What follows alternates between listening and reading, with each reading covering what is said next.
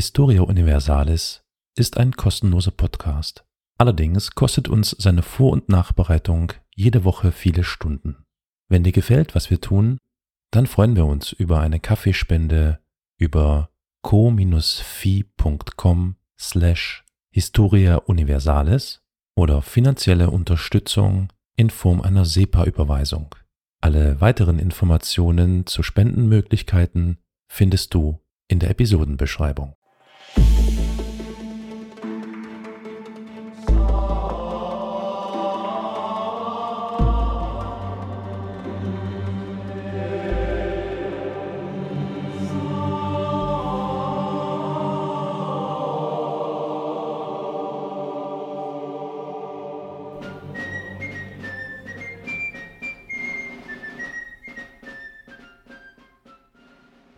Hallo und willkommen zu Her Story, dem Podcast über starke Frauen der Geschichte.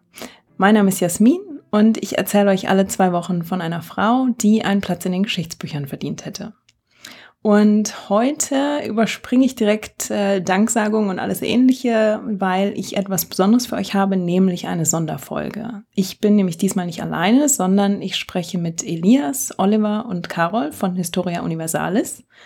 Historia Universalis ist ebenfalls ein Geschichtspodcast und die drei haben jeweils ihr eigenes Steckenpferd, also moderne, antike, Mittelalter. Ihr könnt euch was aussuchen. Und sie haben mich vor einigen Wochen gefragt, ob ich Lust auf eine Zusammenarbeit hätte. Und da habe ich spontan ja gesagt. Deswegen bekommt ihr heute eine Sonderfolge und für mich wird es heute auch eine Premiere. Ich habe das erste Mal Gäste und freue mich sehr. Und äh, für euch als Zuhörerinnen und Zuhörer hat es eben den Vorteil, dass ihr heute direkt von zwei verschiedenen Frauen hört. Also viel Spaß beim Zuhören und hallo an Elias, Oliver und Carol. Ähm, moin, ihr drei. Äh, stellt euch doch vielleicht noch einmal kurz vor. Wer seid ihr? Was macht ihr? Wo kann man euch hören? Dann äh, fange ich mal gleich an. Hallo zurück und vielen, vielen Dank für die schönen Worte. ja, ich bin Elias. Ich bin bald abgeschlossener Geschichtsstudent, hoffentlich. Und ein Teil von Historia Universalis mit den beiden anderen, die sich gleich vorstellen. Ja, und werde dann auch noch äh, die Geschichte zumindest einer anderen Frau berichten.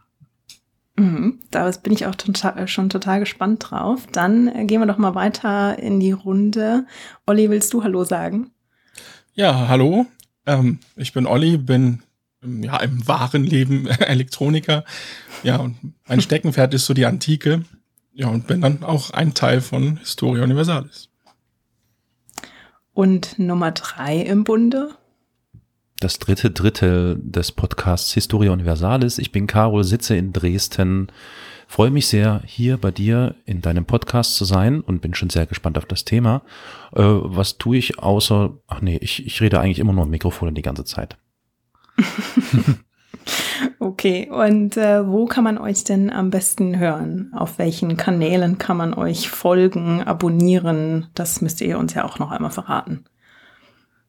Chef, gibt es irgendwelche, gibt es irgendwelche, wo wir das nicht haben? ich glaube nicht. Ja gut, dann ist es ja einfach. genau. Ansonsten ja, findet ihr alles auf unserer Seite www.historia-universalis.fm. Sehr schön. Und ich nehme an, äh, ihr habt es ja gerade schon erwähnt, man kann euch quasi auf allen bekannten Kanälen abonnieren und man kann euch am aktivsten seid ihr, glaube ich, auf Twitter oder Facebook. In den sozialen Medien definitiv auf Twitter, ja. Okay, alles klar. Dann abonniert, gefolgt und auf Twitter als Follower angemeldet und dann geht's los mit euch. Dann würde ich tatsächlich direkt ins Thema einsteigen und euch mit in die Geschichte der ersten Frau nehmen. Dann frage ich jetzt, woran denkt ihr, wenn ihr an Frankreich in der zweiten Hälfte des 16. Jahrhunderts denkt? Könige. Ja, das ist schon mal sehr gut. Könige und Königinnen wahrscheinlich. Ähm, habt ihr schon mal von Catherine Montvoisin oder La Voisin gehört? Nein. Nein. Eben, eben und habt, nicht. Ich habe gerade überlegt, wann die Medici war. Ah, oh, die, die Katharina. Da erwischte mich jetzt auch kalt. Ähm, ja, ich äh, schaue Ich glaube nicht im 16. Da wird gegoogelt. Ich sehe es schon. ich weiß ja, ja. schon. Habt ihr schon mal von der Giftaffäre gehört? Auch da nein. Nein. Dann Katharina de Medici übrigens war 16. Ah, hm. Doch, 16. Na gut. Hm. Catherine Montvoisin, beziehungsweise La Voisin, wie sie genannt wird, und Giftaffäre und französische Könige. Das ist quasi der Bereich, in dem wir uns heute bewegen. Und Catherine Montvoisin war selbst keine Königin, auch keine Adlige, aber sie ist quasi eine der wichtigsten Figuren in der sogenannten Giftaffäre, die sich im, in der zweiten Hälfte des 16. Jahrhunderts, Quatsch, 17. Jahrhunderts, das habe ich da Ah. voll auf die falsche Spur geführt. Na ähm, dann. 17. Jahrhundert, genau, genau. Ja, Jetzt weiß ich, was du meinst. Anfang. Nicht. Äh, also 17. Jahrhundert, zweite Hälfte. Genauer gesagt, der König, um den es sich dreht, ist der Sonnenkönig Ludwig XIV. Ah. Den, ähm, genau, den kennen ja im Prinzip alle, würde ich sagen. Ja. So, ähm, Catherine Montvoisin wird ungefähr 1640 geboren. Das genaue Datum ist nicht bekannt und wir wissen auch eigentlich nichts über ihre Kindheit oder ihre frühen Jahre, weil sie eben lange ein recht unauffälliges Leben führt, jedenfalls unauffällig genug, um nicht in der Chronik eines Geschichtsschreibers aufzu, äh, aufzutauchen. Da tauchen ja eigentlich nur Könige und eben die, die Adligen und Höhergestellten der Gesellschaft auf. Das ändert sich dann Kinder. aber mit Genau. Und es ändert sich dann mit der Giftaffäre, als ihr Name am Hof dann plötzlich in aller Munde ist und dann eben auch Eingang in die Korrespondenz und auch in sogar in Gerichtsakten findet. Mhm. Wir wissen also nicht wahnsinnig viel über ihre frühen Jahre, aber wir wissen natürlich einiges über Frankreich und über Paris zu dieser Zeit. Und ich glaube, da macht Sinn, einmal kurz so das Bild zu zeichnen. Also wir sind im Frankreich Ludwigs des 14., des sogenannten Sonnenkönigs. Und Ludwig der 14. kommt schon mit vier Jahren auf den Thron, hat aber noch eine Vormundschaft, nämlich seine Mutter. Und er ist dann 22. Ab 1661 übernimmt er selbst die Regentschaft und baut dann die absolute Macht des französischen Königtums aus. Und zur Blütezeit seiner Regentschaft ist Frankreich dann quasi das mächtigste Land in Europa und das mächtigste Königreich und wird auch von ganz Europa so angesehen und tritt auch entsprechend selbstbewusst auf. Das Land hat also selbst in Friedenszeiten damals eine Armee von 200.000 Mann. Und Ludwigs Schatzmeister Colbert, der ist, glaube ich, auch so, den Namen hat schon der ein oder andere mal gehört, der Mhm. sorgt dafür, dass sich das Einkommen des Königs zwischen 1661 und 1672 mehr als verdoppelt. Mhm. Und wie macht man das? Indem man die, Steuern, die Steuern, Bauern besteuert. Genau. Und wen besteuert man? Die armen Bauern. Insofern, ähm, also wir haben natürlich eine relativ arme Bevölkerung. Das soll sich ja äh, einige Jahrzehnte später auch bitter für die französischen Könige rächen. Ludwig interpretiert seine Macht aber eben, definiert die quasi durch Glanz und Gloria. Also Gloria ähm, und glorreich ist er eben durch Eroberungen und Machtdemonstrationen. Deswegen führt Ludwig auch relativ häufig Krieg während se- seiner Regentschaft. Da gibt's schon den holländischen Krieg, das ist einer der bedeutendsten. Der läuft von 1672 bis 1678 und damit sichert sich Ludwig seine Machtposition innerhalb von Europa. Und Glanz definiert er unter anderem durch schöne Versailles. Architektur. Genau, und durch einen beeindruckenden Hof. Stichwort Versailles, genau. Versailles ist nämlich eigentlich eine relativ simple Jagdunterkunft, die sein Vater genutzt hat. Und Ludwig XIV. lässt das Ganze dann aber wirklich umbauen. Also er lässt erst den Garten opulent gestalten und baut dann auch das komplette Haus um. Das wird immer größer und pompöser und dann gibt es schließlich auch diesen berühmten Spiegelsaal, den wir ja auch alle kennen, in dem Deutschland nach dem Ersten Weltkrieg dann den Friedensvertrag von Versailles unterschreibt. Und warum hübscht er Versailles auf? Weil er Paris nicht leiden kann. Er findet Paris nämlich langweilig. Ein Botschafter berichtet 1670, dass schon die Aussicht auf eine Fahrt durch Paris beim König für schlechte Laune sorgt. Also er findet die Hauptstadt bei, bei Leibe nicht so spannend wie wir heute. Paris ist ja damals auch noch eine ganz andere Stadt. Und er vernachlässigt die Stadt wirklich so sehr, dass in den 1687 ist es dann schon so, dass das Volk schon aufgeregt ist, wenn es nur die Nachricht gibt, der König wird heute mal durch die Stadt fahren, weil er normalerweise nämlich einen Umweg um die Stadt nimmt. So sehr äh, kann er sich mit Paris nicht anfreunden. Ähm, Und Ja. In Bezug auf die äh, vielleicht spätere kopflose Zeit der französischen Könige, wie sehr weißt du, weißt du denn, ob da die Gefahren der Stadt schon eine Rolle spielten? Also ob er sie wirklich nur langweilig fand oder ob er sich schon so wirklich so von dem Pöbel ein bisschen fürchtete? Beides. Also zum einen, äh, Paris ist eine relativ schnell wachsende Stadt und Hygiene ist damals tatsächlich ja schon noch ein Thema. Das heißt, die Stadt ist düster, ähm, sie ist dreckig, sie stinkt und da treiben sich auch düstere Gestalten rum, da hast du völlig recht.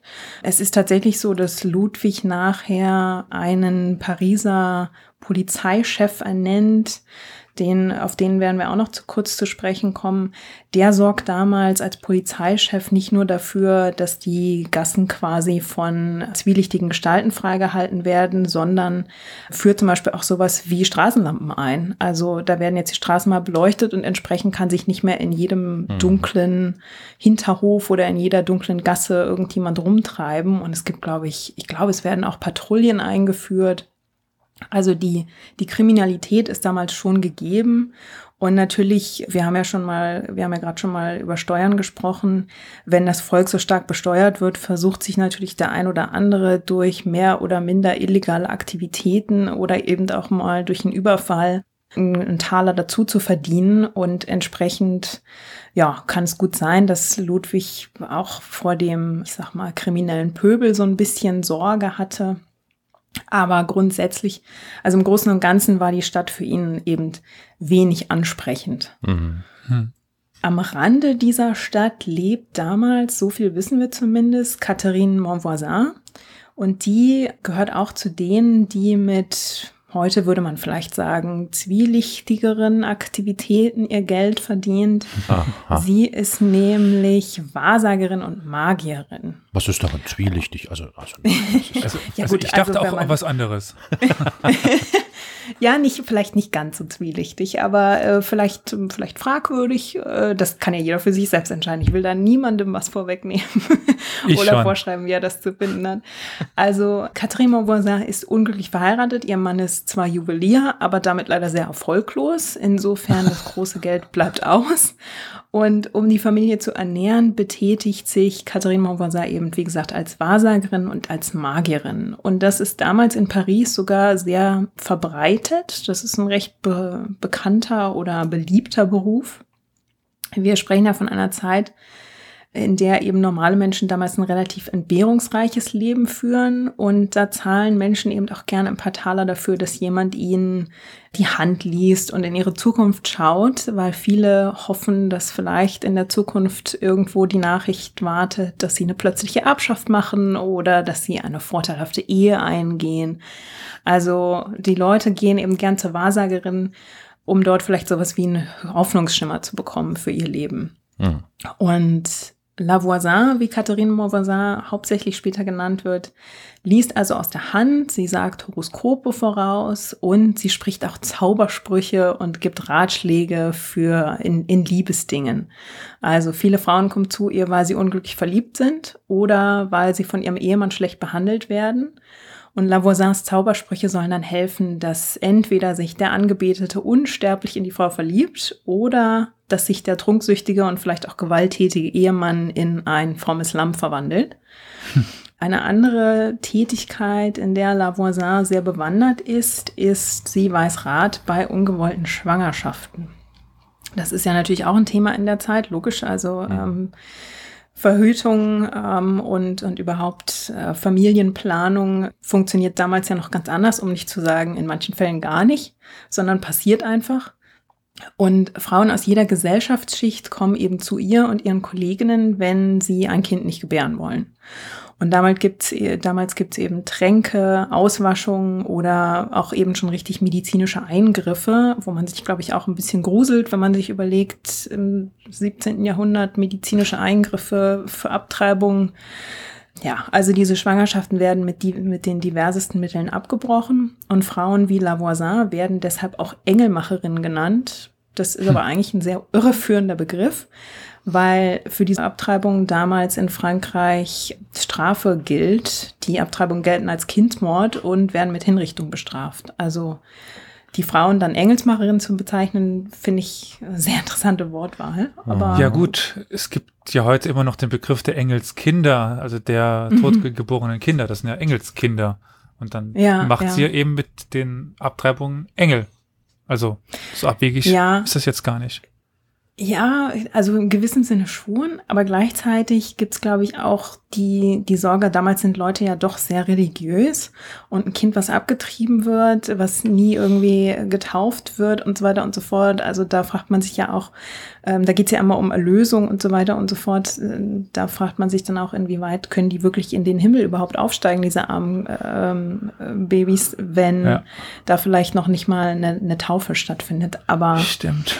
Gut, Ja. das müssen Linguisten, glaube ich, das müsste mir mal ein, ein, ein Linguist genauer erklären, woher das, woher das kommt, wie das wie Ich das fühle mich ein begründet wenig ist. erinnert an die Folge 66, die wir gemacht haben, äh, zum Thema äh, frühneuzeitliche Hexen und die Querelle de Femme.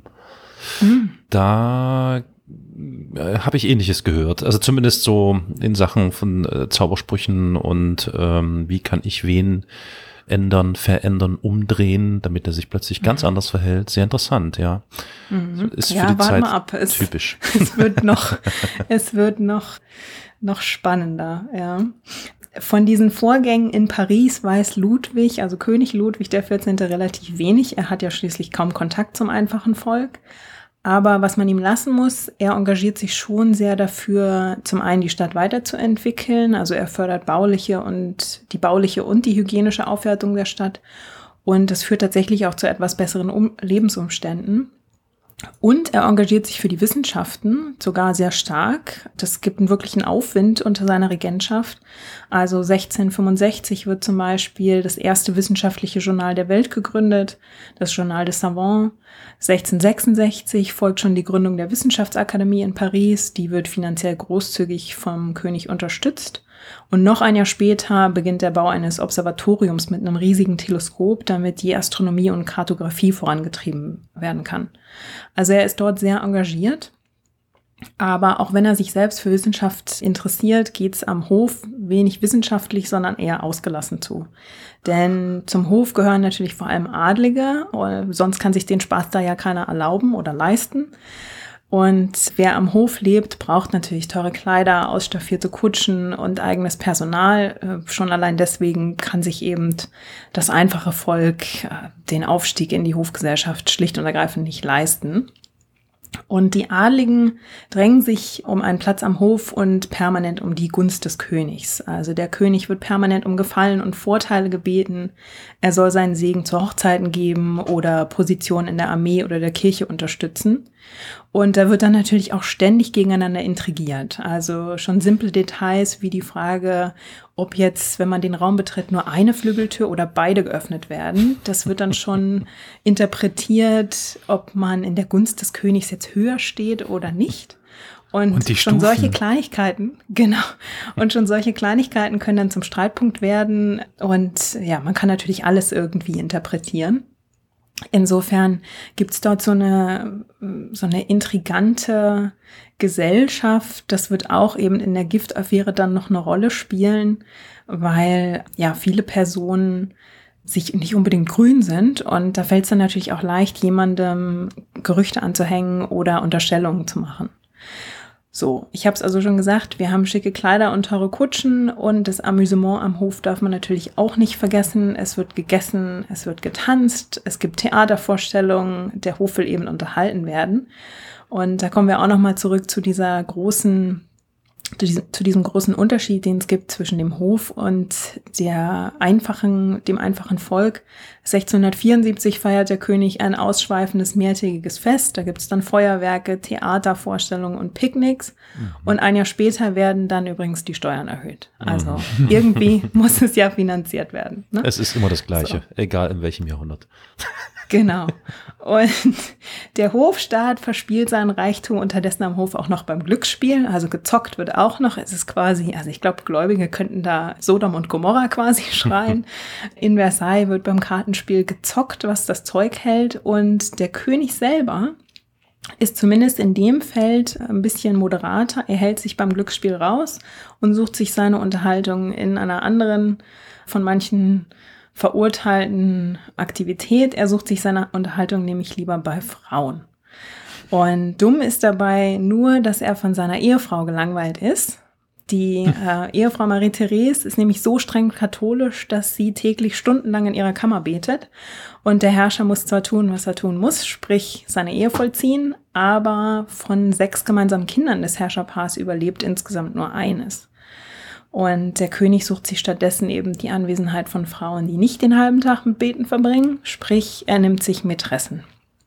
Und das ist am Hof auch, das ist schon fast ein Sport.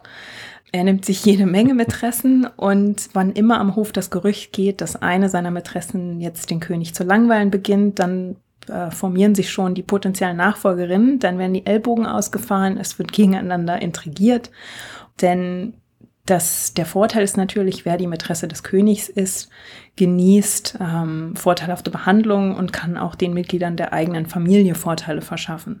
Insofern gibt es so manchen Ehemann, der auch beide Augen zudrückt, wenn seine Frau die Mätresse des Königs wird und vielleicht sogar selber dem Ganzen so ein bisschen auf die Sprünge hilft, weil es ja der eigenen Familie Nutzen bringt. Hm.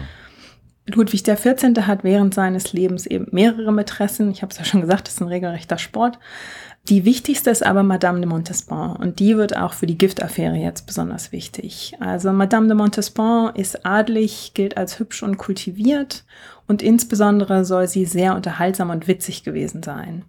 Ludwig soll ihre Anwesenheit äh, sehr genossen haben und die Madame soll auch selbst viel, ja, viel Aufwand darin gelegt haben, seine Mätresse zu werden. Sie wird damit dann eben auch erfolgreich und ist ab, äh, ab 1667 Ludwigs Mätresse. Und sie bleibt dann 13 Jahre lang und hat mit ihm in der Zeit sieben Kinder, von denen sechs offiziell anerkannt werden. Das erste Kind verstirbt so früh, dass äh, Ludwig es nie legitimieren kann. Und die Madame lebt als offizielle Mätresse am Hof und auf großem Fuße. Sie hat dort ein großes Appartement in unmittelbarer Nähe des Königs, eine eigene Dienerschaft und reist mit dem König mit, wann immer er auf Reisen durch sein Land geht. Wir haben also ein, ja, ein sehr vergnügtes Treiben am Hof und einen auf großem Fuße lebenden Hof und das Ganze kontrastiert mit einer wesentlich, ja, einfacheren Existenz in Paris selbst. Und diese beiden Welten treffen jetzt aufeinander. Und zwar platzt inmitten dieses Treibens 1672 der Todesfall eines Parisers namens Gaudin de Saint-Croix. Der hat ein kleines Laboratorium, in dem er alle möglichen Chemikalien und interessante Dinge zusammenmischt und offenbar vergiftet er sich dabei äh, unabsichtlich selbst. Jedenfalls wird er tot in diesem Laboratorium gefunden und das setzt jetzt eine ganz verhängnisvolle Kette von Ereignissen in Gang. In seinem Nachlass findet sich nämlich eine Schatulle und die ist an eine Marquise de Brinvilliers adressiert. Den, der Name ist eigentlich gar nicht so wichtig. Es steht aber drauf, dass sie ausdrücklich nur von ihr geöffnet werden darf. Wie das so ist, wird aber natürlich jemand neugierig, spielt trotzdem hinein und findet jede Menge Ampullen mit seltsamen Pudern und äh, Pulvern und Flüssigkeiten. Man vermutet dann, dass diese Ampullen Gift enthalten und dann werden die Mittelchen einfach mal an Tieren ausprobiert, die auch prompt versterben. Und ja, dann gibt's also schon, also die, das erste Alarmlämpchen geht quasi schon an. In der Schatulle finden sich dann auch Schuldscheine und Briefe von der Madame, aus denen hervorgeht, dass sie die Geliebte des verstorbenen Giftmischers ist. So, jetzt beginnt die Polizei also zu ermitteln und findet heraus, dass die Madame, Madame de Brinvilliers, dass sie ihren Vater und ihre beiden Brüder bereits verloren hat. Die beiden sind nämlich rätselhafte Tode gestorben. Und im Fall der Brüder gibt es sogar Autopsien. In, und in, bei diesen Autopsien gibt es Hinweise auf eine chronische Vergiftung. Und ja, ehe sie sich's versieht, wird die Madame des Mordes an ihrem Vater und ihren beiden Brüdern sowie des Mordversuchs an ihrer eigenen Schwester auch noch beschuldigt. Und das Motiv ist ja so alt wie die Menschheit, Gier. Hm. Die Madame war in chronischer Geldnot und sie wollte an die Erbschaft ihres Vaters kommen. Jetzt macht die Madame die Biege. Sie fliegt nämlich, äh, sie fliegt nach England und dann nach Belgien wird aber schließlich doch noch in Frankreich vor Gericht gestellt, vier Jahre nachdem dieser, dieser rätselhafte Tod des Giftmischers festgestellt wurde. Und sie wird also 1676 schuldig gesprochen und zur Hinrichtung auf dem Schafott und zur Folter vor dem Tod verurteilt. Das ist damals relativ gängig. Da wird unmittelbar vor der Hinrichtung nochmal gefoltert, weil die Ermittler hoffen, dass die Beschuldigten dann quasi unmittelbar vor ihrem Tod noch Details preisgeben. Mhm. Und ist sie denn Madame aber, ist das denn schon, ist das denn schon zu dem Zeitpunkt klar und offensichtlich, dass sie diejenige ist, die hingerichtet werden muss, oder kommt da jetzt gerade noch irgendwie ein, ein großer Knüller? Also die Madame de Brinvilliers, das ist in dem, äh, in dem Moment schon klar. Ja. Die Indizien deuten eben alle darauf hin, okay. dass sie ja mit dem Giftmischer ein Verhältnis hatte, ja. dass sie von ihm Gift gekauft hat mhm. und dass sie mit diesem Gift dann ihre Familienmitglieder vergiftet hat. Mhm. Und der Knüller nach ihrer Hinrichtung ist, im, ist aber der, dass sie wirklich zur höheren Pariser Gesellschaft gehört. Ja, natürlich. Und das ja. sorgt eben am Hof für Überraschung, weil man bis dahin Gift und Giftmorde nicht mit Adligen in Verbindung gebracht hat, sondern mhm. solche Machenschaften eigentlich eher immer beim einfachen, beim niederen Volk gesehen hat. Mhm. Jetzt schleicht sich der Verdacht ein, dass die Madame vielleicht nicht die einzige Adlige ist, die zu unlauteren oder in diesem Fall giftigen Mitteln gegriffen hat. Ja, genau. Und jetzt gibt es den Chefermittler der Pariser Polizei, der Gabriel Nicolas de la Reynie, den habe ich auch vorhin schon mal kurz erwähnt, der eben Paris quasi schon so ein bisschen auf Vordermann gebracht hat und der erstattet dem König höchstpersönlich Bericht über den Fall und Ludwig XIV. zeigt sich besorgt und weist Larigny jetzt an, die Ermittlungen einzuleiten. Und dabei geraten jetzt quasi die Pariser Wahrsagerin, Apotheker und Magier relativ schnell beinahe unter Generalverdacht. Eine von ihnen sagt aus, sie habe Informationen über Verbrechen in den höchsten Kreisen. Da klingeln dann natürlich direkt wieder die mhm. Alarmglocken. Und dann gibt es Verhaftungen von weiteren Magierinnen, darunter eine mit Namen Marie Boss. Und die wird eben, also die werden alle verhört und es herrscht eben Alarmstimmung und der Verdacht, dass es quasi ein ganzes Netzwerk an Wahrsagerinnen und Magierinnen gibt, die in Paris in einen geheimen Handel mit Gift involviert mhm. sind mhm. und dass dieses Gift bis in die höchsten Kreise verkauft wird. Uh. Und der König ist jetzt mittlerweile, ja, der man hm? könnte ja fast von einem Deep State sprechen. Stimmt. Ja, der König ist jetzt auch sehr besorgt und, und zwar ist er so besorgt, dass er eine Ermittlerkommission einrichtet, die dem Ganzen auf den Grund gehen soll. Die wird bekannt als Chambre Ardente, als glühende Kammer. Die heißt so, weil die Verhöre in einem dunklen Raum mit brennenden Kerzen abgehalten werden. Also, wenn es bei euch jetzt schon dunkel ist, könnt ihr euch ein Kerzchen aufstellen und quasi euch ein bisschen in Stimmung bringen. Jedenfalls. ich dimme das Licht. Jeden, jedenfalls ähm, geben bei den Verhören und natürlich auch unter Folter, das gehört ja damals immer noch bei Verhören mit dazu, geben die Magierinnen zu Protokoll, dass es eine Wahrsagerin namens Lavoisin gibt, die ebenfalls in den Handel mit Gift verstrickt ist. Die hat sogar versucht, ihren eigenen Ehemann zu vergiften, so heißt es. Und außerdem nimmt sie Abtreibungen vor. Hm. Catherine Monvoisin, also Lavoisin, wird am 12. März 1679 festgenommen. Da kommt sie gerade aus der Messe, aus der Kirche. Religiös sein hilft, äh, hilft nicht, sie wird festgenommen und sie wird monatelang festgehalten, ist, sitzt eben im Gefängnis und wird über Monate wieder und wieder verhört. Hm. Wir wissen, dass sie bei ihrer Festnahme 42 Jahre alt ist und sie gibt zu Protokoll, dass sie schon im Alter von neun Jahren sich mit Horoskopen und dem Handlesen beschäftigt hat. Und sie hat sich über die Jahre da offenbar so gut weitergebildet, dass sie sehr talentiert ist und ihre Fähigkeiten als Wahrsagerin haben ihr zahlreiche Kundinnen beschert.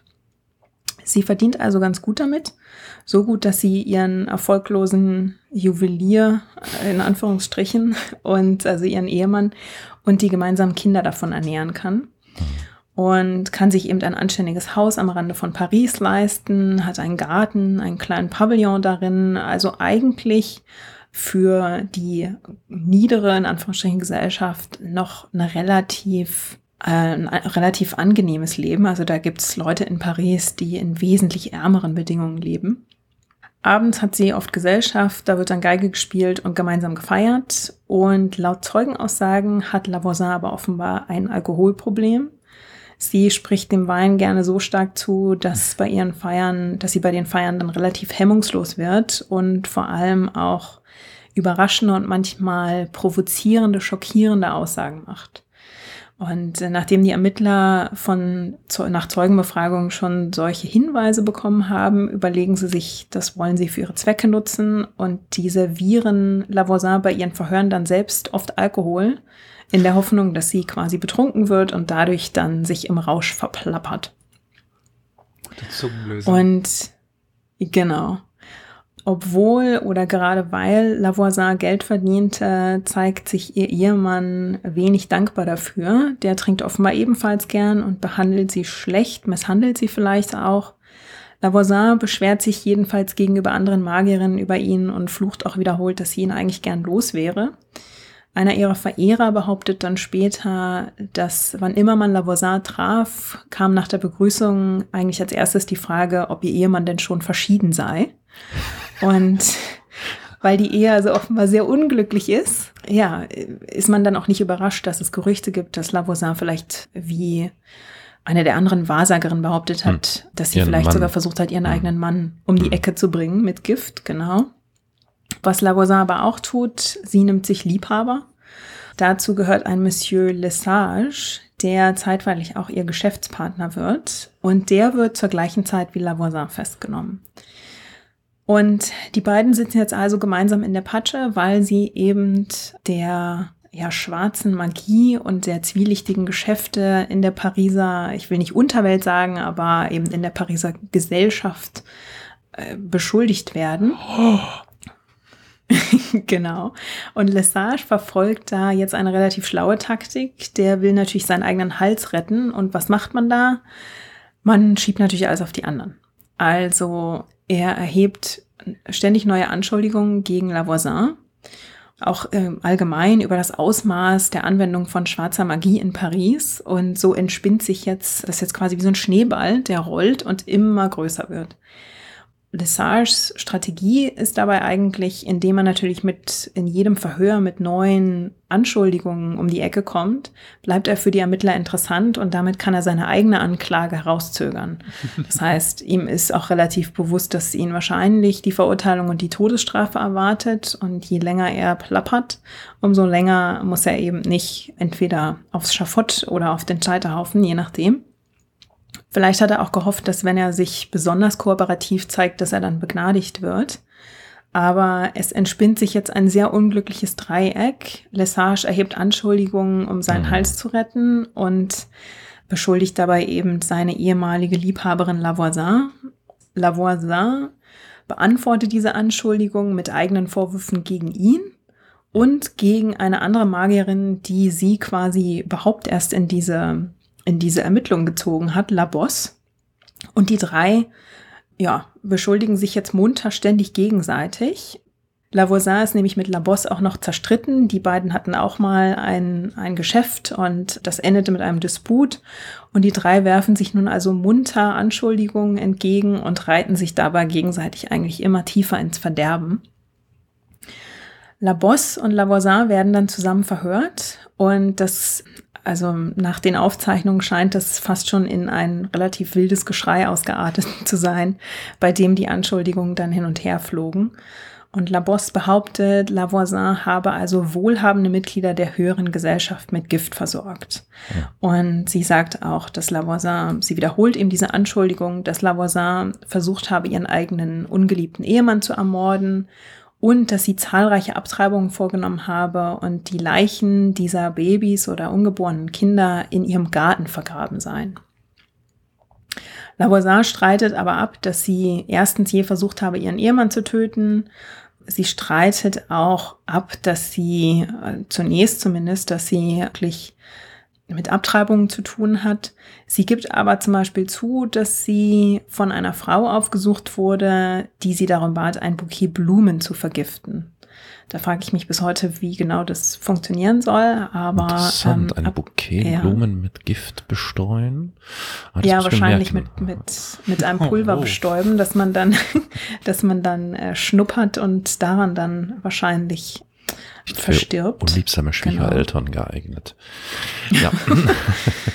Und sie enthüllt auch, dass eine bekannte Dame der französischen Oberschicht zu ihren Kunden gehört. Sie nennt den Namen nicht, aber diese Enthüllung verfestigt jetzt beim Chefermittler Larigny und bei den, bei den anderen Ermittlern den Verdacht, dass es eben eine weit verzweigte Giftverschwörung gibt, die bis in die obersten Ränge der französischen Gesellschaft und des Adels reicht.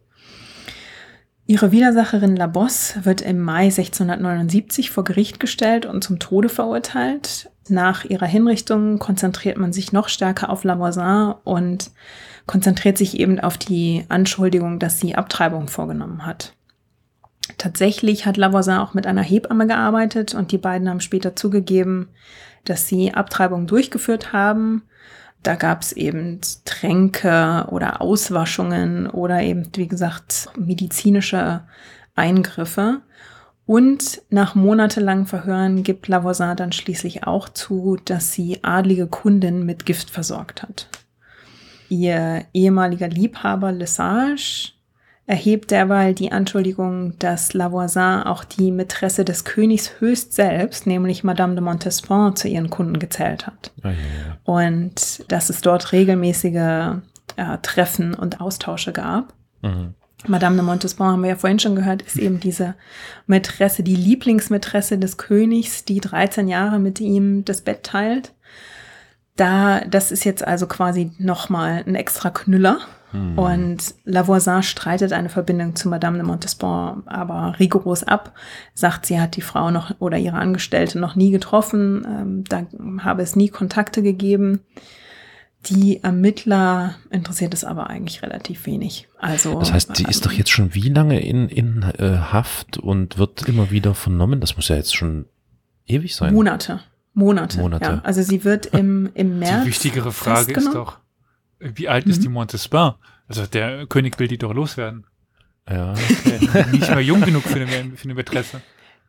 Ja, also die Montespan hat ja sieben Kinder ähm, geboren und noch. ähm, ja, und offenbar hat sie dann zum, nach dem letzten Kind hat sie es eben nicht mehr geschafft, ihre äh, ihren Körper in die Form zurückzubringen, wie das dem damaligen Schönheitsideal entsprach. Frechheit. Hm. Insofern, in der Tat, verliert der König da langsam so ein bisschen das Interesse und Mhm. genau das soll auch quasi das Motiv sein, weshalb Madame de Montespan überhaupt Magierinnen aufsucht. Hm. Da kommen wir dann nachher nochmal drauf. Also sie hat eben Angst, dass sie in der Gunst des Königs nach unten sinkt und von anderen Mätressen ersetzt wird. Die Angst Ja. ist auch nicht ganz unbegründet. Und jetzt hast du, das ist eine gute Frage, wie alt Madame de Montespan ist. Also ich würde fast behaupten, dass die auch in ihren 40ern ist zu der Zeit. Sicher bin ich mir da nicht da, müsste ich noch mal, da müsste ich noch mal nachgucken. Oder einer von euch muss googeln. ähm, Wann befinden jedenfalls, wir uns ungefähr? Wir sind jetzt wir sind jetzt in den 70ern, wir sind im Jahr. Müsste 39 17. gewesen sein. 1640 Ähm. geboren. 79 Ja. sind wir doch, Mhm. oder? Genau, genau. Olli, unser Google-Meister hier, zack, bumm, innerhalb von Sekunden. Okay. Sehr schön. Ja, also ähm, genau, um die Frage nochmal aufzugreifen, Lavoisin wird im März 1779 festgenommen und im Februar 1680 wird sie vor Gericht gestellt. Also die ist wirklich fast ein Jahr lang in Haft, genau. Oh. Und wird eben immer wieder verhört und es gibt dann, äh, bei diesen Verhören gibt es eben verschiedene Methoden. Also Ja. entweder Ist klar. Entweder nur, entweder nur Befragung und direkte Befragung vom Ermittler oder Heute ist Freitag, heute nur Befragung. Montag ist dann Glühkammertag. Oh wei. Schön. Wochenende. Ja, also Folter gehört damals definitiv noch mit dazu, Klar. wobei angeblich bei den Verhören von Lavoisin angeblich nicht unbedingt Folter angewendet wurde. Aber da widersprechen sich die Quellen auch so ein bisschen. Da würde ich mich auch nicht drauf verlassen. Wer hat das gesagt? Ähm, das ist keine genau, Folter also-. Nein, wir foltern nicht. Nein, ein bisschen Waterboarding. Alkohol das ist hat halt, gereicht. Ja, genau. In der, in der Tat, wo du gerade Waterboarding sagst, ähm, In der Tat ist es damals eine der Folterarten. Tatsache. Also da wird man, ja, da wird man rücklings auf, naja, eine Bank ist es nicht. Man wird in eine Position geschnallt, in der man quasi, als würde man eine Brücke machen im Yoga. Ah. Und man ist also in so einer, wirklich schon in so einer gebeugten Haltung, kopfüber nach hinten und dann werden da irgendwie literweise Oh. Wasser über Ah. den, übers Gesicht gekippt oder man wird auch gezwungen, die zu trinken. Und Ah. da ist natürlich irgendwann dann auch Schicht im Schacht. Ja, also natürlich. im größten Durst kann man vielleicht mal relativ viel Wasser trinken, auch mal was Mhm. auf Ex, aber das, da sprechen wir von ganz anderen Dimensionen Mhm. und vor allem nicht Ich in glaub- so unnatürlichen Haltungen. Ich glaube, das wird auch unser, das- äh, unser Episodenbild. Weil ich sehe gerade hier die, äh, die Marie-Madeleine de Bra Bravilliers, wie sie zu Tode gefoltert wird, oder vor ihrem Tod gefoltert das- wird, eben mit, mit genau dieser Methode. Hm. Mhm. Das äh, sieht schon übel Ja, aus. also genau, also das ist einmal, was wir heute Waterboarding nennen. Und dann gibt's auch noch, ich glaube, das wird spanischer Stiefel genannt. Also die Bezeichnung, da weiß man auch immer nicht. Da werden die Beine eingeklemmt in so einen Apparat, in den dann immer wieder, der dann immer tiefer oder immer stärker angezogen wird und dann werden quasi die Beine zerquetscht, bis die, genau, bis die Knochen brechen. Oh, Vielleicht ich sollen wir eine. Triggerwarnung vor den, vor den Beginn der Episode stellen. Wer zart beseitet ist, sollte Hm. äh, an bestimmten, an bestimmten Stellen lieber weghören. Hm. Also die Verhörmethoden, genau, sind nicht immer besonders freundlich. Und die Ermittler äh, glauben Unschuldsbeteuerung eigentlich auch nicht. Die kann man sich beinahe sparen. Also die Mhm. wenigsten kommen damit, äh, kommen damit davon.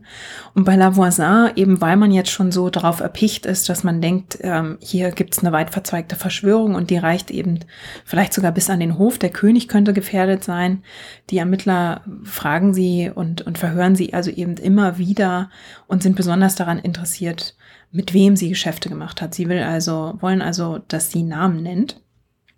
Und ja, im Prinzip jeder, den sie benennt und auch wer von anderen Verdächtigen benannt wird, gerät unter Verdacht und wird in der Folge festgenommen und selbst verhört.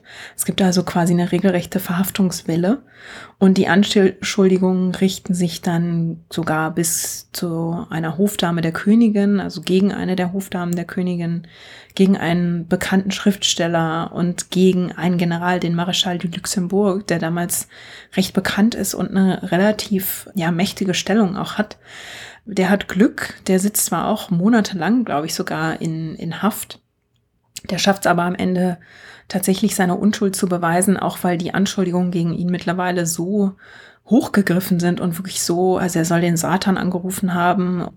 Ja, die, die sind eben so ausufernd, dass man dafür keine Beweise findet und der Marschall von Luxemburg hat da dann Glück und kann am Ende einer Verurteilung entgehen. Aber für zahlreiche andere Mitglieder und Bekannte des Hofs sieht es eben anders aus. Die werden verbannt oder eben verurteilt. Und ja, es gibt auch im Laufe dieser Affäre zahlreiche Todesurteile, die mit der Hinrichtung wegen Hexerei oder dunkler Magie enden. Und ja, also der Hof ist jetzt quasi in heller Aufruhr. Die Panik macht sich breit, wer jetzt als nächstes von den Verhören oder Verhaftungen betroffen ist. Hm. Lavoisin ist eben beinahe ein Jahr in, ähm, in Haft und wird dann am 17. Februar 1680 vor Gericht gestellt und wegen Hexerei zum Tode verurteilt. Sie soll dann auf dem Scheiterhaufen sterben. Das ist eben damals die, die übliche ja, Todesform für jemanden, der wegen Hexerei verurteilt worden ist. Und sie zeigt aber bis zuletzt Widerstand. Also damals ist es so, dass die Verurteilten von der äh, Festung, in der sie gefangen werden oder gefangen halten, gehalten worden sind, wären sie durch die Menschenmenge an der Kirche Notre Dame vorbeigefahren und dort sollen sie Abbiss, Abbitte leisten. Lavoisin weigert sich aber. Dann wird sie auf ihrem Karren weiter zum Hinrichtungsplatz gefahren und dort weigert sie sich aus dem Karren auszusteigen. Sie wird dann regelrecht herausgezerrt und wehrt sich mit Händen und Füßen dagegen. Dann wird sie mit Ketten auf dem Holzhaufen festgekettet und man häuft Stroh um sie herum an und auch auf sie rauf. Und sie ist zwar gekettet, sie angekettet, sie strampelt aber und tritt das Stroh mehrmals mit den Füßen weg und wehrt sich also wirklich bis zur letzten Minute. Ihr Schicksal ist aber trotzdem besiegelt und sie stirbt am 22. Februar 1680 auf dem Scheiterhaufen. Man könnte meinen, damit ist das Thema jetzt vielleicht abgehandelt, aber mit ihrem Tod ist die Giftaffäre noch nicht vorbei. Im Gegenteil, sie nimmt sogar noch mal richtig Fahrt auf. Und Lavoisins Ruf wird nach ihrem Tod jetzt sogar noch berüchtigter, denn ausgerechnet ihre eigene Tochter sorgt jetzt dafür, dass Lavoisin quasi wirklich total berühmt berüchtigt wird.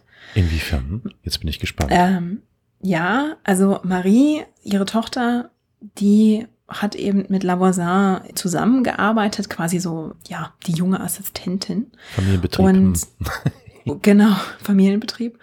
Deswegen wird sie einen Monat vor der Hinrichtung ihrer Mutter festgenommen, im Januar 1680. Und Marie macht jetzt Aussagen, die die Giftaffäre auf einen neuen Höhepunkt bringen und die jetzt hm. die Mätresse des Königs, Madame de Montespan, wirklich unter Verdacht bringen. Denn Marie enthüllt jetzt, dass Lavoisin sogar versucht habe, dem König eine Petition zu überbringen. Sie sei mehrmals am Hof gewesen, um diese Petition persönlich zu überreichen, sei damit aber gescheitert, weil sie eben nicht durchkam. Das ist theoretisch ja auch möglich, weil damals Angehörige zum Hof gehen und beim König vorsprechen können mit Bitten, Angehörige der der einfachen Gesellschaft, mhm. können bei ihm vorsprechen. Und der König, das ist eben Teil seiner, seiner Routine, dass er sich auch die Sorgen der Bauern anhört und des einfachen Volks. Also es wäre durchaus möglich gewesen, dass Lavoisin zu ihm hätte vordringen können. Mhm. Ihr ist es aber nicht gelungen. Sie hat diese Petition nie übergeben. Und die Petition, von der da die Rede ist, von der behauptet Lavoisins Tochter, dass die mit Gift versetzt war. Und wenn der König die also geöffnet hätte, hätte er auch wieder giftiges Pulver inhaliert oder giftige Dämpfe. So genau lässt sich das nicht rekonstruieren, ob da jetzt ein Pulver drin war oder ob das vielleicht in irgendwas getunkt wurde. Hm. Jedenfalls hätte er an diesen giftigen Dämpfen, Ausdünstungen, was auch immer, ähm, sterben sollen. Und Lavoisin hatte offenbar auch noch einen Komplizen, zumindest wenn man ihrer Tochter glaubt, der wollte sich als Seidenhändler tarnen und wollte zur königlichen Mätresse durchdringen, zu Mademoiselle de Fontagne und wollte ihr ein unwiderstehlich schönes Stück Stoff, so wird das beschrieben, und Handschuhe verkaufen, die ebenfalls mit Gift versetzt waren. Die hätten also beim Tragen dieses Gift in den Körper eindringen sollen und sie wäre dann gestorben, allerdings mit ein bisschen Verzögerung, quasi einige Tage nach dem König. Hm. Und es hätte dann so aussehen sollen, als sei die Mätresse vor Kummer über den toten König gestorben. Hm. Und nach der Aussage von Lavoisins Tochter ist der Auftrag für diesen Plan von niemand anderem als der langjährigen Lieblingsmätresse gekommen, nämlich von Madame de Montespan. Hm. Und jetzt ist natürlich, also jetzt sind beim, beim, ja, jetzt sind beim Chefermittler alle Alarmlampen an. Hm. Und Marie behauptet sowieso, dass Madame de Montespan schon seit Jahren eine Klientin ihrer, ihrer Mutter war und dass sie sie regelmäßig nach Liebesmittelchen gefragt habe, damit sie sich hm. die Gunst und die Liebe des Königs erhalten kann. Ich überlege gerade, ob die Tochter, entschuldige, ob die Tochter ja. Marie sich damit nicht selbst der Gefahr aussetzt, dass sie ja nun von ganz vielen Personen äh, irgendetwas von, also mit irgendetwas beschuldigt wird, beziehungsweise sich jetzt irgendwelchen Verhören und Foltern und ähnlichem unterziehen muss. Also ich meine, sie steht ja ihrer Mutter, äh, ich sag mal so, gezwungenermaßen sehr nahe oder stand ihr sehr nahe. Das ist ja auch äh, interessant. Ja, ja. Also äh, Lavoisin ist ja 42, als sie verhaftet wird und ich glaube, Marie ist ungefähr 16, 17 also noch relativ jung mhm. und hat da vielleicht ein bisschen den Vorteil, dass sie quasi noch als als Teenager oder mhm. fast als Kind angesehen wird und deswegen mhm. ihr vielleicht ja nicht zugetraut wird, dass sie da auch richtig tief selbst drin verstrickt ja. ist, sondern dass sie quasi eher ja zum Mitmachen gezwungen wurde. Mhm. Aber du hast natürlich völlig recht. Also damals sind so viele Leute gleichzeitig in Haft und werden ständig verhört, dass man sich schon fragen muss, ähm, ja, läuft man da nicht Gefahr, dass es dort dann Querverweise ja. gibt sozusagen ja. und Queranschuldigungen durch die Bank weg. Sie hat es aber da relativ gut geschafft, sich da zu positionieren. Sie hat sich nämlich oft als, ja quasi als, als Zeugin, nur so als, ja, ich war im Raum, ich habe es gesehen. Mhm.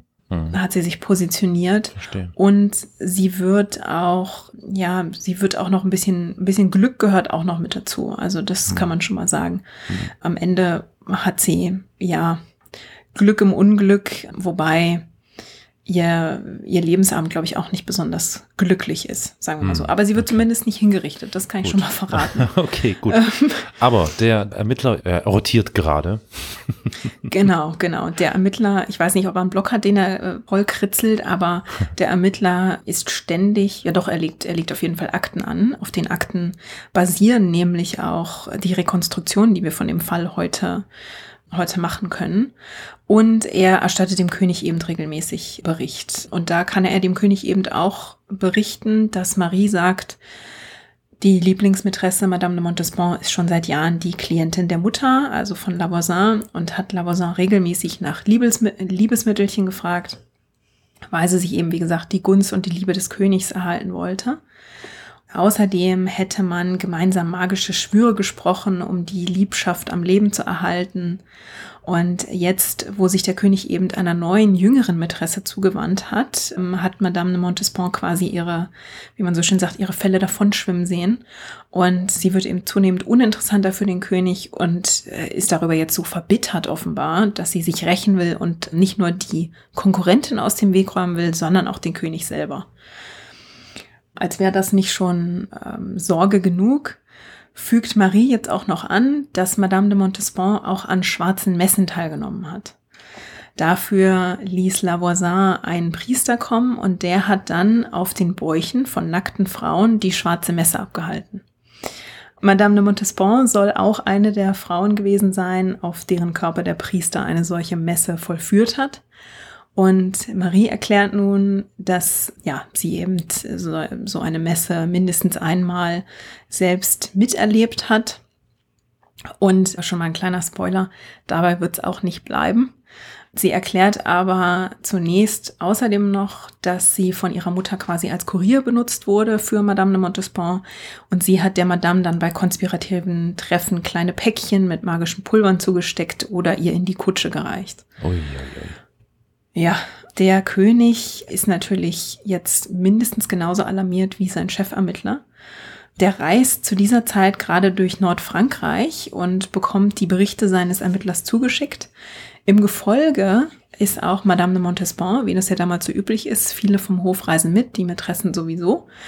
Der Hof glaubt, Madame de Montespan ist in dieser Zeit zwar Sie reist zwar mit, aber sie wird nur selten wirklich in der, in der Gefolgschaft oder in der unmittelbaren ähm, ja, Gesellschaft Da Eingebunden oder so. Mhm. Genau. Sie Ja. wird selten wirklich in der, in der direkten Gesellschaft mit Ludwig dem 14. gesehen.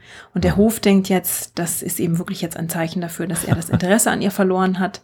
Tatsächlich liest aber Ludwig die Berichte seines Chefermittlers und hält sich als pure Vorsichtsmaßnahme von Madame de Montespan fern Ja, was Wunder. und weist, genau, und weist seinen Ermittler jetzt auch an, er soll bitte alle Erkenntnisse zu seiner Mätresse in einzelnen Akten dokumentieren, also nicht mit den Hauptakten anlegen, sondern jetzt quasi top secret erstmal nur direkt an den König senden. Der will sich erstmal ein komplettes Bild machen und ja, eben genauer verstehen, was da in seinem direkten Umfeld passiert. Und er hat da auch weiterhin Grund zur Sorge. Die Enthüllungen reißen nämlich nicht ab. Lavoisins ehemaliger Geschäftspartner und der frühere Liebhaber Lesage erhebt nämlich die Anschuldigung, dass die schwarzen Messen nicht nur schwarzen Messen waren, sondern dass dabei auch noch Kinder geopfert wurden. Also man sieht schon, das schaukelt sich immer weiter hoch. Es gibt äh, wirklich immer noch mal eine Eskalationsstufe. Wenn man denkt, es geht nicht mehr, dann fällt ihm noch was ein. Äh, Also äh, man muss, glaube ich, auch, man fragt sich jetzt als ja, als Außenstehender vielleicht, wie kann das sein? Das hängt aber auch damit zusammen, dass natürlich permanent Druck und unter anderem auch Folter ausgeübt wird. Insofern versuchen sich die Leute damit zu retten, dass sie irgendwas fabrizieren. Also das kennen wir. Ich musste da so ein bisschen dran denken. Es gibt in den 80ern in den USA ähm, nochmal so eine, so eine Welle, in der es ganz viele Anschuldigungen gegen Kindergarten Kindergartenbetreuer und Grundschullehrer gibt, dass sie Kinder Hm. mit satanischen Riten einbinden und die missbrauchen. Und das ist fast so ähnlich. Also da werden die Zeugen werden immer wieder befragt, das sind ja in dem Fall auch noch Hm. Kinder, durch wiederholte Befragung und Druckausübung und indem Verdächtige in die Enge gedrängt werden, kann man Hm. natürlich immer noch mal irgendwas herauskitzeln, was am Ende vielleicht doch nicht der Wahrheit entspricht und was dann aber zum Teil fantastische Ausmaße annimmt. Ne? Ja, ich fühle mich so ein bisschen Ähm. an Pizzagate erinnert. Das, das klingt gerade auch so, ja. So Ja, irgendwelche das, komischen äh, Verstrickungen und ähnliches. Ja, äh, Entschuldigung. Also ich glaube, man findet Echos davon immer mal wieder in der Geschichte in, in unterschiedlichen Formen und dann Mhm. natürlich den jeweiligen Verhörmethoden und auch den jeweiligen Sorgen und Ängsten der jeweiligen Zeit angepasst. Also ja, das ist äh, so ein Phänomen, das sich, glaube ich, wiederholt. Und ja, Aber also wir sind Eine jetzt ganz eben. kurze Hm? Verständnisfrage. Die Madame de Ja. Montespan wurde aber bisher namentlich nur von der Tochter beschuldigt, oder? Doch, Oder war es der ja vorher Liebhaber. Der, der, der Liebhaber Der- von der Ah, okay. äh, Bazar. Genau, der Liebhaber hat sie schon mal erwähnt und der Ermittler hat, glaube ich, auch schon bei den anderen Verdächtigen, von denen es ja zahlreiche gibt, ein bisschen rumgefragt und ähm, da wird immer mal wieder gebohrt, ob es da Verbindungen gibt, aber die direktesten Anschuldigungen kommen vom früheren Liebhaber von Lavoisin Hm. und dann eben nach ihrem Tod nochmal von Lavoisins Tochter. Genau. Hm. Genau. Und die behauptet jetzt auch im Oktober 1680, dass bei einer dieser schwarzen Messe, Messen mit Madame de Montespan ein neugeborenes Baby geopfert worden ist und das Blut habe als Messwein gedient und sei dann auch später in kleinen Ampullen abgefüllt worden und die Madame habe davon etwas mitgenommen auch aus äh, den, da muss man jetzt vielleicht auch noch mal warnen für die zart beseiteten, angeblich sei auch aus den Eingeweiden des geopferten Babys ähm, sein Pulver hergestellt worden, die die Madame ebenfalls mitgenommen habe. Man weiß wirklich schon gar nicht mehr, wie man auf all diese Anschuldigungen und, und solche Auswüchse reagieren soll. Ja. Ähm, die Gut. Ermittler setzen dann, Das Ja. waren ja eigentlich ganz alte und bekannte Muster, wie du schon gesagt hast. Also mhm, die waren jetzt nicht so unbekannt und die, auf die trifft man ja immer wieder im Kindesmord, Kindesmisshandlungen, äh, Auseinandernehmen von Menschen und das Blut Mhm. von Kindern. Ich meine, äh, mhm. das ist Das damals ein trifft- sehr beliebtes Motiv. es Ja. trifft uns ja heute wieder, hä? mit all- Ja. nicht dem Blut, aber dem angeblichen Adrenochron, wie das da heißt. Also äh, Ach so, dieses ja, Chrom hier von Sever Naidu und Ja, ja. Ku- Ku- Kuhnen. Ja, ja, ja, diese Ach ah, ja. ähm, Schweiß abzapfen von kleinen Kindern und so ein Quatsch. Ja, das ist, das ist im Grunde genommen ist es Ja, ja. fast dasselbe. Es ist dasselbe, dasselbe Bild, dasselbe Ja, Schema. Ja. Nur halt in einer anderen Zeit und auf Ja. die Zeit angepasst. Genau, und ich glaube, äh, wann war es im 13., 14. Jahrhundert, äh, hat man ja auch gerne immer behauptet, ähm, als, als Auslöser von, von Judenpogromen äh, Pogromen gab es oft die, Ja, ja. die Gerüchte, dass da auch Kinder geopfert werden oder dass genau. irgendwie, ja, dass mit denen Furchtbares geschieht und, und an denen Furchtbares vorgenommen wird. Es ist tatsächlich leider ein sehr altes Motiv, ähm, weil es natürlich auch die Leute total entsetzt. Ne? Also was Mhm. gibt's Schlimmeres, Mhm. als, als Kinder zu ermorden und mit denen grausige Dinge zu tun? Das Ja. hat die Gesellschaft schon immer bewegt. Ja. In dem Fall ist es jetzt auch so, dass die am, ja auch so. ja. In dem Fall ist es jetzt auch so, dass die, die Ermittler den Priester ähm, auftreiben, der diese Messen durchgeführt haben soll. Und der bestätigt, dass er Messen durchgeführt hat und behauptet auch, dass es dabei Kindsopfer gab und äh, dass er sie viermal, viermal mit einer ihm unbekannten nackten Frau durchgeführt hat. Und diese Frau habe nichts außer einem schwarzen Schleier vor dem Gesicht getragen. Er hat also ihr Gesicht nie gesehen. Aber er ähm, habe angenommen, dass es sich dabei um Madame de Montespan handelte. Ach du Herrgott. Ja, warum? Woran hat er das das- festgemacht, überlege ich gerade. Ja, stimmt. wie, wie. Genau. Okay. Genau, also ich habe ganz zum Schluss, sage ich auch noch mal, kann ich noch mal ganz kurz darauf eingehen, ähm, wie die, nach welchen, wie das Ganze nach heutigen Standards, diese Ermittlungen, wie die nach Mhm. heutigen Standards bestehen würden. In jedem Fall ist es jetzt so, dass eben in den Geständnissen der diversen Verdächtigen immer mehr Namen von Leuten genannt werden, die am Hof hoch angesehen sind und dort ein- und ausgehen. Und obwohl der Chefermittler Larigny von diesen Anschuldigungen oft sehr überzeugt ist, steht Ludwig selbst vor einem Dilemma jetzt. Der muss sich jetzt natürlich fragen, ob er seinen halben Hofstaat verhaften will und in den Kerker werfen lassen will. Was und, und was sollen die Leute denken? Was wirft es für ein Licht auf den Sonnenkönig selber? Was soll Frankreich und was soll Europa denken, wenn der mächtigste König von einer Horde lüsterner, Satan anbetender und giftmordender Leute umgeben ist? Und wie dumm steht er erst da, wenn seine langjährige Geliebte mit einer Giftmischerin gemeinsame Sache macht und dann auch noch an schwarzen Messen mit Kindsopfern auftritt? Also das ist ja quasi der Skandal schlechthin, der einen kompletten Hof quasi sprengen könnte. Also da würde er in Europa als ja, ähm, als, als Witzfigur eigentlich fast dastehen. Ne? Und nachdem der König die Angelegenheit anfangs also so unbedingt verfolgen wollte und bis auf den Grund aufklären wollte, bekommt er jetzt quasi Angst vor seiner eigenen Courage. Das zieht ihm jetzt zu weite Kreise und deswegen vollzieht er jetzt einen Wandel. Er kehrt die ganze Angelegenheit eigentlich lieber unter den Teppich. Hm. Larigny darf nach, äh, darf noch einige Zeit weiter ermitteln, aber diese Sonderkommission, die wird schließlich aufgelöst. Es werden noch einige Urteile gesprochen, aber die meisten Verdächtigen werden jetzt nur noch eingesperrt, die werden nicht mehr unbedingt hingerichtet. Und dieses Schicksal trifft auch Marie Montvoisin. Sie schafft es ja, sich selbst in ihren Aussagen oft als Zeugin zu positionieren, ist also nicht aktive Teilnehmerin an Verbrechen. Und mit dieser begrenzten Beteiligung und dem Fakt, dass der König die Angelegenheit, Angelegenheit jetzt eigentlich nur noch loswerden will und nur noch beilegen will, bewahren wahrscheinlich Marie Montvoisin vor der Hinrichtung. Sie wird mit weiteren Beteiligten in ein Gefängnis fernab von Paris gesteckt, nämlich nach Belle-Île-en-Mer. Das ist eine bretonische Insel im Atlantik, also wirklich so weit weg von Paris wie nur geht, damit keiner ihr, ihr irgendwie begegnen kann, damit ihr Name bloß nicht mehr den Weg an den Hof findet. Hm. Hm. Und da endet im Prinzip auch die Spur von Lavoisin und ihrer Tochter. Wir wissen nur, dass sie in diesem, in diesem Gefängnis ankommt und das Todesdatum ist schon gar nicht mehr bekannt. Es wird nur geschätzt, dass es irgendwann nach 1782 ist. Madame de Montespan wird langsam aber sicher vom Hof verdrängt und zieht sich dann 1691 in einen Konvent zurück und dort stirbt sie 1707. Und hm. die Kinder, die sie mit Ludwig hat, die ja alle legitime Kinder sind, die dürfen aber in den höheren Kreisen bleiben. Die werden nämlich von ihm alle mit höheren französischen Adligen verheiratet. Mhm. Aber Madame de Montespan selbst ist eben am Hof beinahe schon persona non grata. Und insgesamt hat die Giftaffäre um Lavoisin diesen Hof sieben Jahre lang im Griff, hm. also von 1675 bis 1682. Und sie umfasst eben Vorwürfe von Hexerei, von schwarzer Magie, von Abtreibungen, Mord und Kindsmord.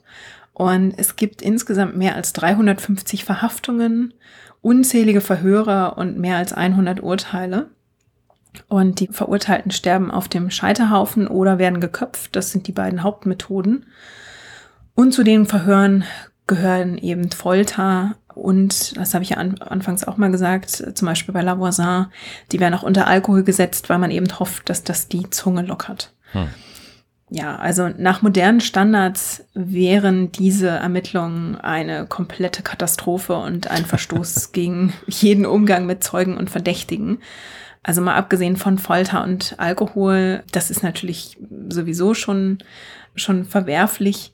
Aber Larigny verhört seine Verdächtigen zum Teil auch gemeinsam. Also hm. da steckt sie in den gleichen Raum, äh, weil die damals quasi sich gegenseitig konfrontieren sollen mit ihren Anschuldigungen. Und dabei hofft man dann, dass die Leute sich bei ihren Verteidigungen quasi in Widersprüche verstricken oder dass sie einfach unter dem Druck zusammenbrechen und alles, alles preisgeben. Mhm. Das führt natürlich aber auch dazu, dass die Leute direkt hören, was gegen sie vorgetragen wird, dass die sich zum Teil sogar äh, mehr oder minder abstimmen können in ihren Geschichten, gerade wenn es darum geht, Anschuldigungen gegen Dritte vorzubringen. Also ähm, hm. das hat natürlich äh, vom, vom Prozedere her ist das natürlich eine Katastrophe. Ja. Und Larigny hat eben auch von Anfang an diese These, dass das quasi ein weit verzweigtes, ähm, eine weit verzweigte Verschwörung ist, die bis ganz nach oben reicht. Und nach dieser Art oder nach dieser These ermittelt er eben auch. Also er versucht die einfach nur zu bestätigen. Er versucht sie nicht unbedingt zu widerlegen. Hm. Entsprechend gibt's da Suggestivfragen und es wird einfach, es werden die Vorwürfe so lange wiederholt, bis eben die passende Antwort dann da ist. Und notfalls hm. hilft man dem Ganzen vielleicht auch mit Foltern auf, mit Folter auf die Sprünge. Hm. Insofern muss man heute sagen, dass sehr in Zweifel gezogen werden kann, ob es damals in Frankreich tatsächlich schwarze Messen und Kindsopfer und ein Mordkomplott gegen den König gegeben hat sicher gibt's auch mal oder gab es damals auch mal Giftmorde, aber wahrscheinlich nicht in dem Umfang, den Larigny vermutet hat. Hm. Und wahrscheinlicher ist, dass diese Frauen damals tatsächlich überwiegend Liebestränke und Liebespulver hergestellt haben und so ein bisschen Magie, also Schwüre und so weiter, hm. äh, ja, ausgeführt haben und das Ganze für überteuerte Preise an ihre wohlhabenden Kundinnen verkauft haben. Und wahrscheinlich ist auch, dass diese Tränke und Pulver, würde ich mal vermuten, vollkommen nutzlos waren. Ähm, aber das darf jeder für sich selbst beurteilen, ob er an Liebespulver glaubt. Also, was ähm, ich mir gut vorstellen ja. könnte, ist halt wirklich die, der Markt als Abtreiberin in dem Sinne, also die ungewollten genau. Schwangerschaften. Ich glaube, die gab es am Hof nur zu häufig. Und der genau. Markt muss, glaube ich, floriert haben. Hm. Genau, gerade weil es ja, weil natürlich nicht nur der König sich Mätressen genommen hat, sondern jeder, der von Rang und Namen war, hatte irgendwie noch mindestens eine Liebschaft am Laufen. Das gehörte ja schon fast zum guten Ton. Und ja, ähm, der König kann seine Kinder vielleicht legitimieren, aber ein Hofmarschall oder, oder ein, hm. ein General oder sonst wer, der einen höheren Stand hat, hat ja trotzdem noch einen gewissen Ruf zu verlieren. Insofern hast du da völlig recht. Also da muss man davon ausgehen, dass dieser äh, Markt floriert hat und natürlich auch in der einfacheren Bevölkerung, wenn da jemand mitbekommen hat, dass er schon oder eine Frau mitbekommen hat, dass sie schon wieder schwanger ist und schon nicht weiß, wie sie so ihre Familie ernähren kann, da hat sich bestimmt auch die ein oder andere in ihrer Verzweiflung und in ihrer Not an jemanden wie Lavoisin gewandt. Also ich glaube, da hast du völlig recht, dass, dass der Markt da quasi floriert hat. Aber dieser Fall zeigt eben, ja, sehr gut, dass Lavoisin quasi ein Sinnbild für schwarze Magier, für schwarze Magie wird und ein Beispiel dafür, wie so eine Art Panik dann sich wirklich manifestiert mhm. und man ein Misstrauen gegenüber einer bestimmten Berufsgruppe oder einer bestimmten Gruppe Menschen entwickelt und sie dann unter Generalverdacht geraten, weil ja damals, sie ist ja wirklich nicht die einzige Magierin, die verhaftet wird. Und für Lavoisin und andere Frauen in ihrem Berufsstand hat das während der Giftaffäre dann eben tödliche Konsequenzen. Und im Fall von der Mätresse des Königs, Madame de Montespan, muss man sagen, ähm, das zeigt natürlich auch, dass solche sensationellen Fälle dann nie nur bei den vermeintlichen Tätern halt machen, sondern auch Kreise ziehen und ja. in dem Fall ähm, dann eben sogar die Vertraute und Geliebte des Königs in Verruf gebracht haben und quasi auch zu Fall gebracht haben. Also ja, eigentlich muss man sagen, ist die Geschichte, ja, die dreht sich genauso um Lavoisin, wie sie sich auch um Madame de Montespan äh, dreht. Das sind bei quasi die beiden wichtigsten Frauenfiguren in dieser ganzen Story. Und jetzt habe ich euch lange genug voll getextet. Damit ähm, ist quasi diese Geschichte auch an ihrem, an ihrem Ende angekommen. Ist quasi eine Verbindung aus Frauengeschichte und so ein bisschen mhm. True Crime und Moralpanik mit einer, mit einer kleinen Lehre am Ende vielleicht sogar. Mhm. In jedem Fall ein, ein, ein hochspannendes Thema, wie ich finde. War mir vollkommen fremd. Vielen Dank dafür. Die Giftaffäre. Es bleibt mir jetzt wahrscheinlich noch ein paar Tage im Kopf hängen und ich denke darüber oh. nach. Das, also ich meine, es ist schon, ist schon echt ein krasser Stoff, ne? Ich, ich vermute ja. ja mal fast, dass dieses Thema mit Sicherheit literarisch oder filmisch irgendwie verarbeitet worden ist. Wäre auch meine Frage. Ja. Ja, ja ähm, das hat sich tatsächlich, es gibt Theaterstücke, ich glaube, es ist sogar auch in Filmen aufgegriffen mhm. worden, mhm. in der Literatur. Man findet es tatsächlich ja, es in, in weiten Teilen der, mhm. der Kultur. Ich hätte jetzt fast ähm, erwartet, dass Olli schon gegoogelt hat und schon sagen kann äh, Nein, und schon nicht. die Werke benennen kann. Aber es ist doch ähm, sehr, also wirklich sehr, sehr spannend. Doch, also, dass ich da auch noch gar nicht so drüber gehört habe. Weil gerade, wie du sagtest, True Crime ist ja doch gerade etwas, was äh, gerade gut im Kommen ist. Und, aber sowas, da, da, davon habe ich noch nicht gehört. Hm.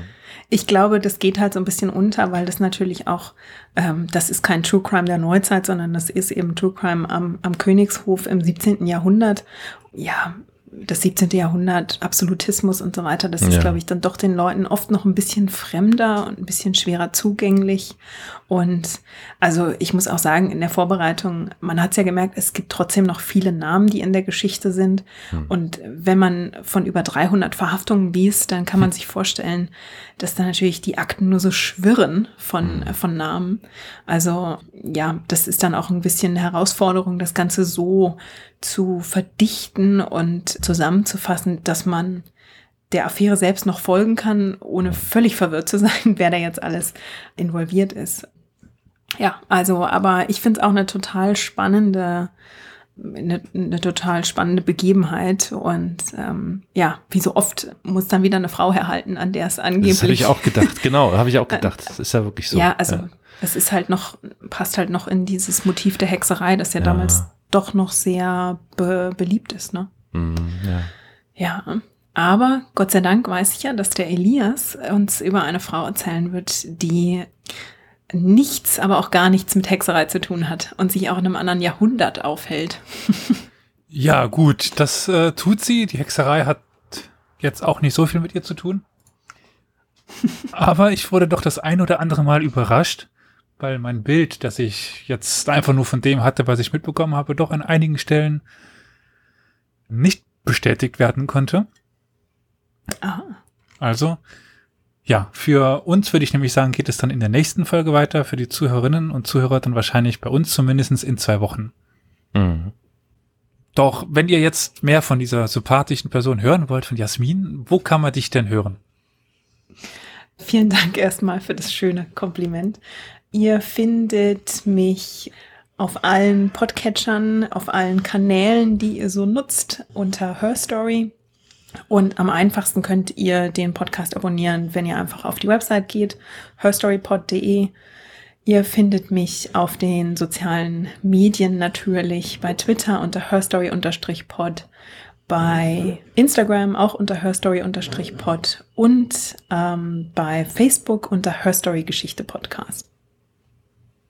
Und ich bin gnadenlos neidisch auf den englischen Akzent. Ich mit meinem typisch deutschen äh, werde mich gnadenlos blamieren in der nächsten Folge. Ich, ja, egal. Wenn man dann doch bei uns weiterhören möchte, kann man das auch tun. Und das am besten auf welcher Webseite, Carol? Unter www.historia-universales.fm. Wie aus der Pistole geschossen. Sehr schön. Jawohl. Mhm. Dort gibt's den Banner Kontakte und dort findet ihr unseren Twitter-Account, Facebook, YouTube, was immer ihr, ihr wollt. Ihr findet das dort. Auch eine, eine Telefonnummer. Also wir sind zu erreichen. Genau. Gut, vielen Dank.